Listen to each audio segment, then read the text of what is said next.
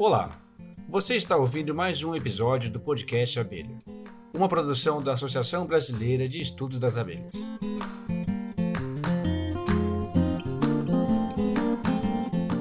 Nesse episódio, nós vamos falar sobre o produto mais famoso produzido por abelhas, o mel. Nós conversamos com o biólogo Cristiano Menezes, que é pesquisador da Embrapa Meio Ambiente e consultor da Associação Abelha. Ele praticamente nos deu uma pequena aula de biologia para explicar para a gente o que a ciência já sabe sobre a produção do mel pelas abelhas, desde a colheita dos ingredientes nas flores até o armazenamento na colmeia. Ele falou ainda sobre como devemos guardar esse produto em casa e também como não cair em armadilhas e comprar mel falsificado.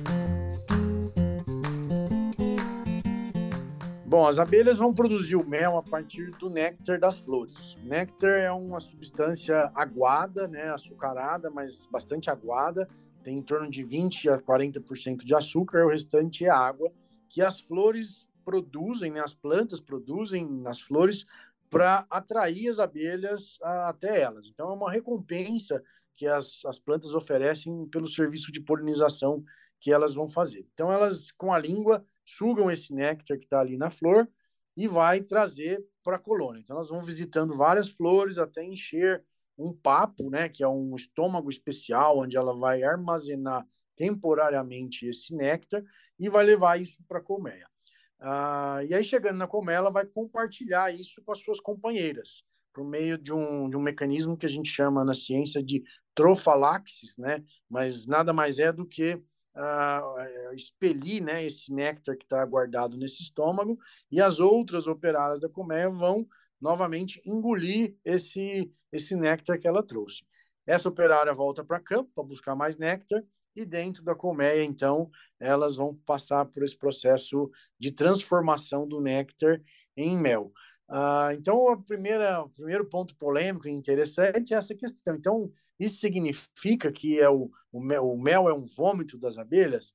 Então, não exatamente, né? Então, ela, ela tem um, uma estrutura interna própria, que a gente chama de estômago de mel, mas ele não é um alimento mal digerido que foi expelido, como acontece em nós humanos quando vomitamos, né?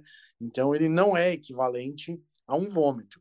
Ah, nesse processo de armazenamento interno, né? Ela vai adicionar enzimas, substâncias que vão servir para conservação desse, desse néctar ao longo do tempo. Então, ela vai adicionar enzimas e, e, e outras substâncias que vão ajudar nessa proteção. Aqui vale uma pausa para explicar por que as abelhas produzem o mel. O mel nada mais é do que uma tecnologia que as abelhas sociais desenvolveram para conservar o néctar das flores, que é a principal fonte de carboidrato desses insetos. Como tem época do ano que faltam flores na natureza, no inverno, por exemplo, as abelhas inventaram um método para armazenar esse néctar por longos períodos, para que nunca falte alimento na colônia. No caso de algumas espécies de abelhas, a técnica é tão eficiente que o mel dura anos. Agora vamos voltar para a explicação do Cristiano. Então, chegando na colmeia, elas vão distribuir para as outras abelhas que também vão uh, colocar esse néctar nos seus estômagos e processar esse, esse néctar. Bom, e aí dali para frente, é, o que, que elas vão fazer? Elas vão desidratar ah, e, e, fazer essa transformação físico-química. Ah, o principal objetivo é retirar o excesso de umidade. Então, esse néctar que originalmente tem em torno de 20 a 40% de açúcar, vai passar a uma concentração acima de 70% de açúcar uh, na maioria dos casos. Aí começa a entrar algumas das diferenças que a gente tem entre as diferentes espécies de abelhas. Então, no caso das abelhas africanizadas, elas vão, vão apostar numa estratégia que é a desidratação extrema. Então, elas vão retirar uh, bastante água até ter em torno de 80% de açúcar, 20% de água. Com essa proporção de açúcar e água, a maioria dos micro-organismos não consegue é, se reproduzir. Então, ele, esse, esse mel fica estável ao longo do tempo e ele é armazenado nos favos feitos com cera pura, que também vão garantir uma estabilidade nesse alimento estocado. Por isso é muito comum a gente ouvir dizer que o mel é um alimento que é, não tem prazo de validade. De fato, ele é muito estável ao longo do tempo, pode alterar alguma coisa em relação ao sabor, ele, ah, depois de muitos anos, ele pode começar a ter sabores oxidativos, assim, com, com parecendo aquele gostinho de ferrugem, e se tornar um pouco mais escuro. Mas, de uma forma geral, o mel das abelhas africanizadas dura bastante tempo, é bem conservado ao longo do tempo. Nas abelhas sem ferrão, a gente já tem uma estratégia diferente. Elas estocam esse mel dentro de potes que são feitos com uma mistura de cera, que é o que elas produzem nas glândulas do abdômen, né? Um, é como se fosse a nossa cera de ouvido ali, é, mas é, uma, é o que elas usam para a construção da colmeia, né? Mas no caso das abelhas sem ferrão, elas misturam com própolis, que são, são feitos a partir de resinas de plantas do ambiente. Então, quando a, árvore machuca, ela solta aquela resina, né, que a gente chama de choro da árvore, né? Aquelas resinas são usadas para fazer o própolis, então elas misturam a cera com o própolis, formando o que a gente chama de cerume. Ela vai então estocar o, o, mel dentro dessa estrutura, em forma de potes, que funcionam como se fosse o barril de carvalho do vinho. Vai passando aromas para o mel e substâncias benéficas que estão vindo a partir desse própolis ali no, eh, nesse, nessa estrutura. Além disso, as abelhas sem ferrão também não concentram tanto o seu mel. Então, ele vai ter em torno de 70%, 75% de açúcar, o restante é água. Nessas condições, micro-organismos associados às abelhas sem ferrão vão fermentar esse mel. E aí vão adicionar substâncias antibióticas, substâncias benéficas nesse trabalho de conservação, mas é uma simbiose, né? A abelha se beneficia desse trabalho dos micro-organismos nessa adição de substâncias benéficas e ao mesmo tempo os micro-organismos têm ali uma abundância de recursos, né, para se alimentar. Então a estratégia entre as abelhas com ferrão e sem ferrão diferenciam um pouco, é, e, e isso é o que dá as nossas diferenças de qualidades e características do mel, mas de uma forma geral, é, esse é o processo de produção uh, do mel, saindo então do néctar, uh, das flores, passando por um processo de, é, entre aspas, né, vômito de abelhas ali, passando para as companheiras, desidratando, retirando esse excesso de umidade e até chegar numa concentração alta. No caso das africanizadas, ele fica estável ao longo do tempo por causa da alta concentração de açúcar. Nas abelhas sem ferrão, ele vai maturando com o tempo, com um processo de fermentação e contato com esses barris, né? Então, em síntese, esse é o processo de produção de mel. Essa maturação do mel das abelhas sem ferrão não quer dizer que o produto delas estraga mais rápido. O Cristiano explica. É, na verdade, assim, como o mel de abelha sem ferrão ele tem mais água e os micro-organismos vão fermentar ele ao longo do tempo, quando a gente colhe ele da colmeia, ele ainda está vivo, né? Ele tem um monte de micro-organismos associados que vão continuar esse processo de fermentação. Ah, então, não é que ele perde mais rápido, mas essa essa fermentação que vai acontecer é, depois da colheita, é, muita gente pode interpretar isso como que o mel tenha perdido, né, estragado. Mas, na verdade, até existem técnicas de manejo do mel pós-colheita que é essa continuação da fermentação. A gente chama de maturação. É como se ele continuasse nesse processo após a colheita. Uh, quem não gosta desse processo, porque o mel vai ficando mais ácido com o tempo, mas quem não, não gosta desse processo, tem outras alternativas para lidar com o mel depois da colheita. Pode guardar na geladeira, pode desumidificar ele, ou seja, retirar o excesso de água, e aí ele vai ficar estável ao longo do tempo, ou até mesmo pasteurizar, igual a gente faz com leite, a gente faz com mel. É, nesse processo é importante salientar que a gente perde algumas das enzimas presentes ali, mas não tudo. Ele mantém uma grande parte das suas propriedades originais, mas ele fica estável ao longo do tempo e aí ele vai ter uma durabilidade longa.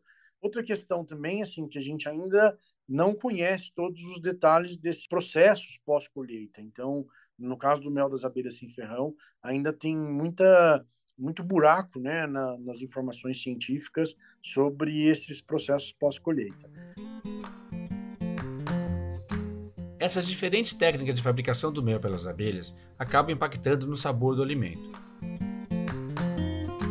Bom, o processo de, de produção do mel é, por cada abelha varia, né? Então, cada abelha tem o seu microbioma próprio, a sua identidade de, de aromas que tem presentes nesses potes, né? É, e nessa, nessa estrutura de, de conservação do mel. Então, você vai ter é, variações específicas. De modo que, quando eu coloco um mel de jataí na boca, eu tenho certeza que aquele mel é de jataí, porque os aromas que estão presentes ali são muito característicos, né? É, ao mesmo tempo, o das africanizadas tem uma identidade é, própria, né? Que quando de textura, de sabores que vão vão estar presentes ali.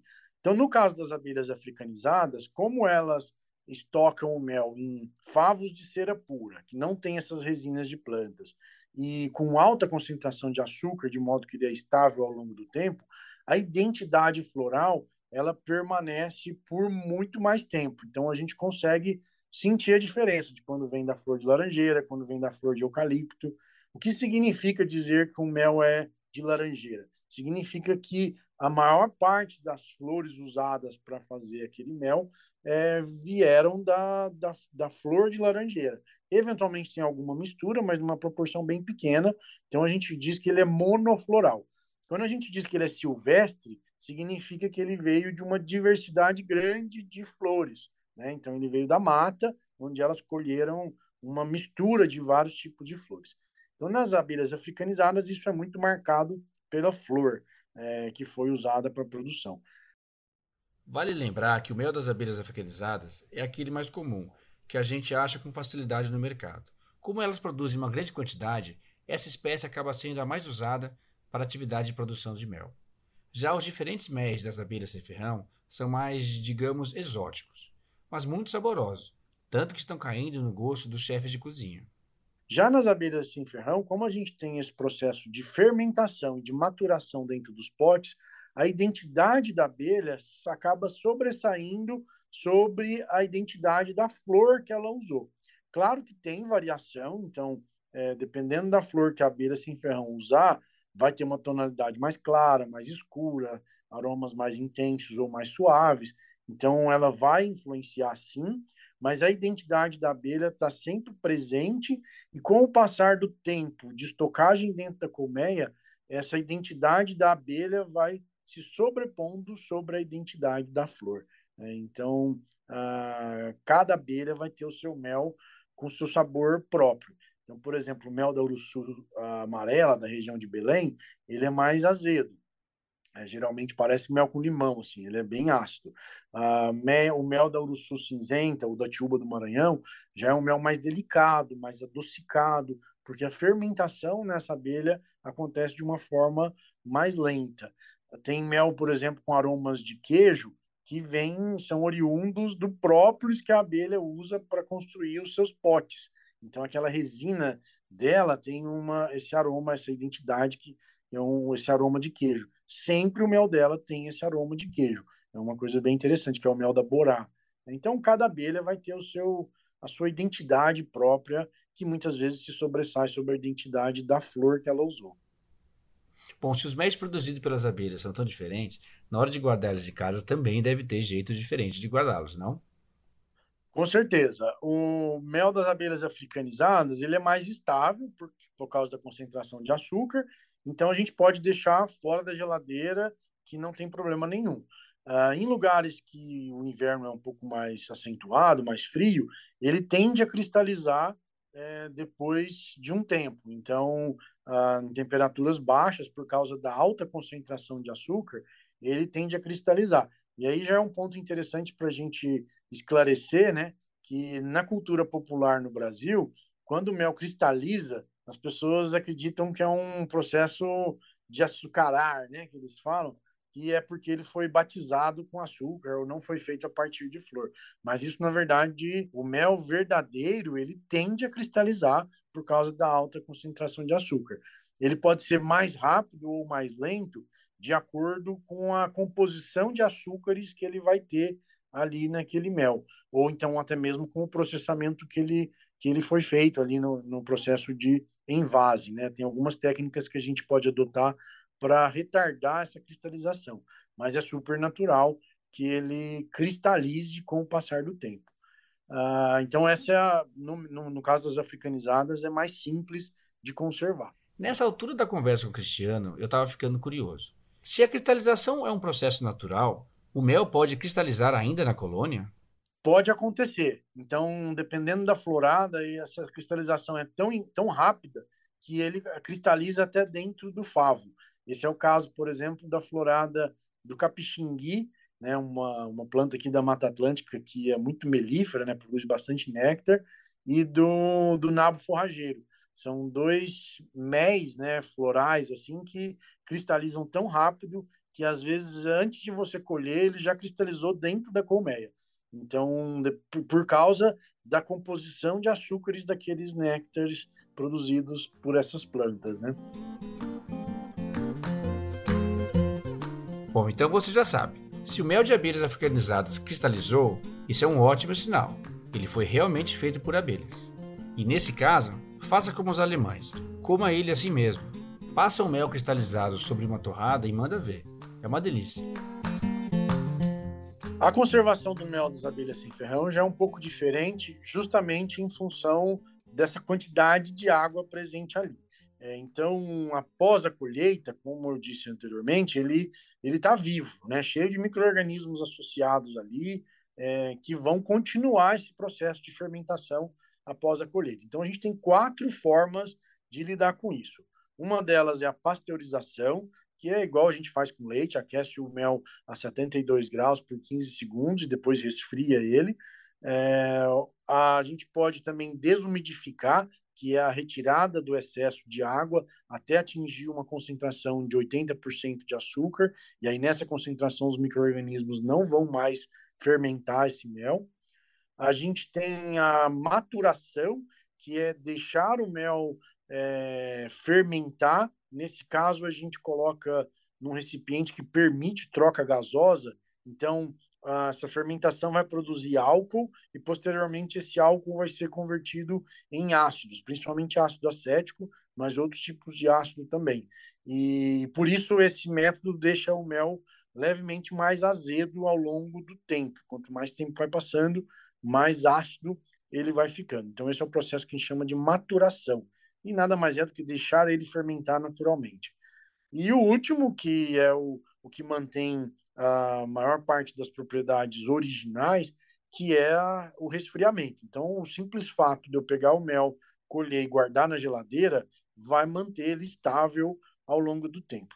Nós temos algumas pesquisas científicas recentes saindo sobre esses métodos, então uh, ainda não está muito conclusivo sobre o, as consequências né, desses processamentos nas características dos méis de abelha sem ferrão, mas essas quatro formas já são usadas pelas pessoas e, e podem ser adotadas para conservação do mel das abelhas sem ferrão. Então é um pouquinho mais complexo do que o, o mel das, das abelhas com ferrão. Para finalizar o papo com o biólogo da Embrapa, nós pedimos para que ele abordasse uma questão que tem deixado muita gente preocupada: a falsificação do mel. Infelizmente, tem alguns espertinhos por aí que adulteram o produto para ganhar um dinheiro mais fácil. E esse é um problema no mundo inteiro. O Cristiano explica para nós o que é a falsificação do mel e se existe algum jeito de identificar o produto falso.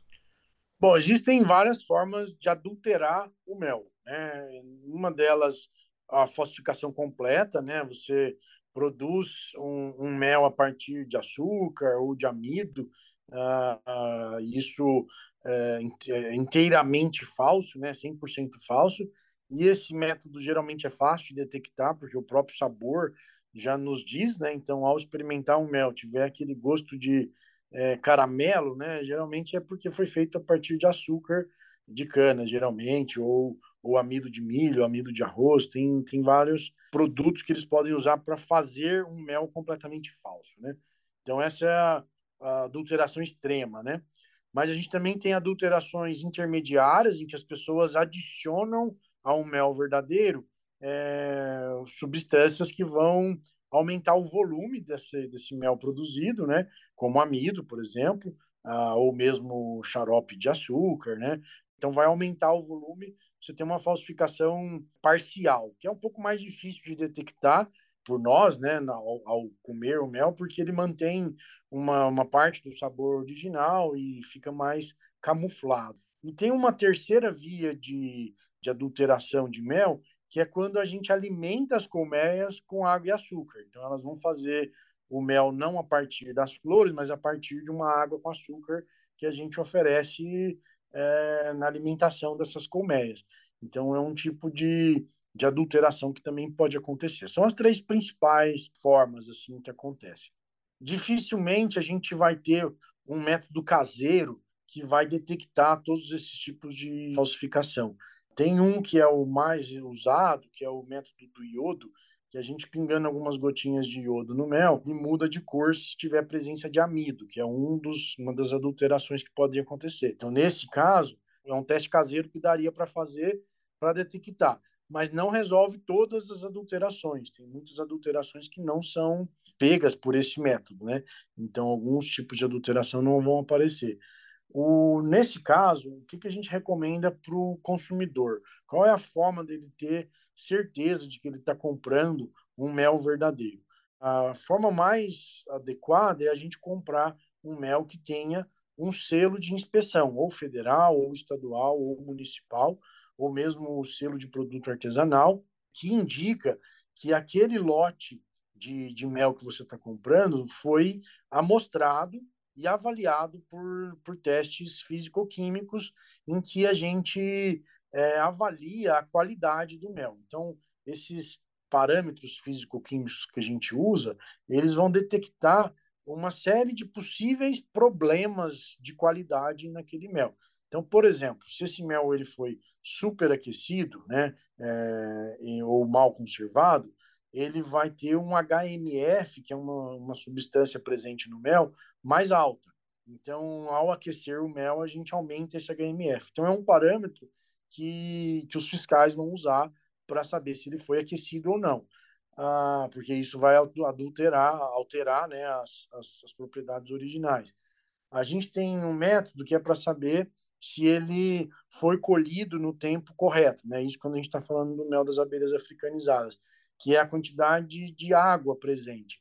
Então, o mel normal, natural, ele tem em torno de 80% de açúcar. Então, se ele tiver muito menos que isso, significa que ele ou foi colhido quando ainda tinha não estava maduro, não estava pronto, ou que foi adicionado água, ou que ele foi mantido num ambiente é, aberto, né, e, e não foi bem lacrado. Então, esse mel absorveu água do ambiente. Enfim, a gente tem uh, um outro parâmetro, né, que é bem interessante, é o do, da acidez livre, que indica se aquele mel é, passou por um processo de fermentação. Claro que no caso das abelhas sem ferrão, ele não, não é um parâmetro importante, mas no das abelhas africanizadas, não esperamos que ele, que ele fermente. Então, se tiver esse, esse indicador alto, significa que ele fermentou. Então, assim, a gente, é, nos, o que o consumidor precisa saber? Na hora de comprar um mel, comprar sempre um mel que tenha sido é, processado por um entreposto que passa por um processo de auditoria, de fiscalização e que seja analisado por esses parâmetros de qualidade. Então, essa é a única forma, é, a forma mais adequada para o consumidor ter certeza que aquele mel não é adulterado. Não recomendamos que comprem mel é, em beira de estrada, mel em embalagens que não foram inspecionadas, né? É, eu acho que essa é a principal recomendação para o consumidor, né? Na hora de comprar o mel, compre sempre de, de procedência, que tenha esses selos de inspeção, que é, é mais garantido.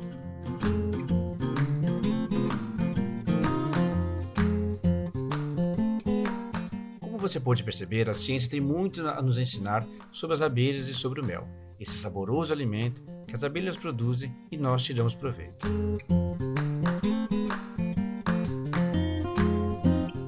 Além da aula que você acabou de ouvir, o Cristiano Menezes ainda deu duas dicas de brinde. O que fazer para descristalizar o mel e como não cair em arapucas na hora de comprar mel de abelha sem ferrão. Infelizmente, tem espertalhões vendendo mel de abelha africanizada como se fosse mel de abelha sem ferrão. Esses dois depoimentos extras do Cristiano estão disponíveis como episódios avulsos do podcast AB, e você pode ouvi-los na sua plataforma preferida.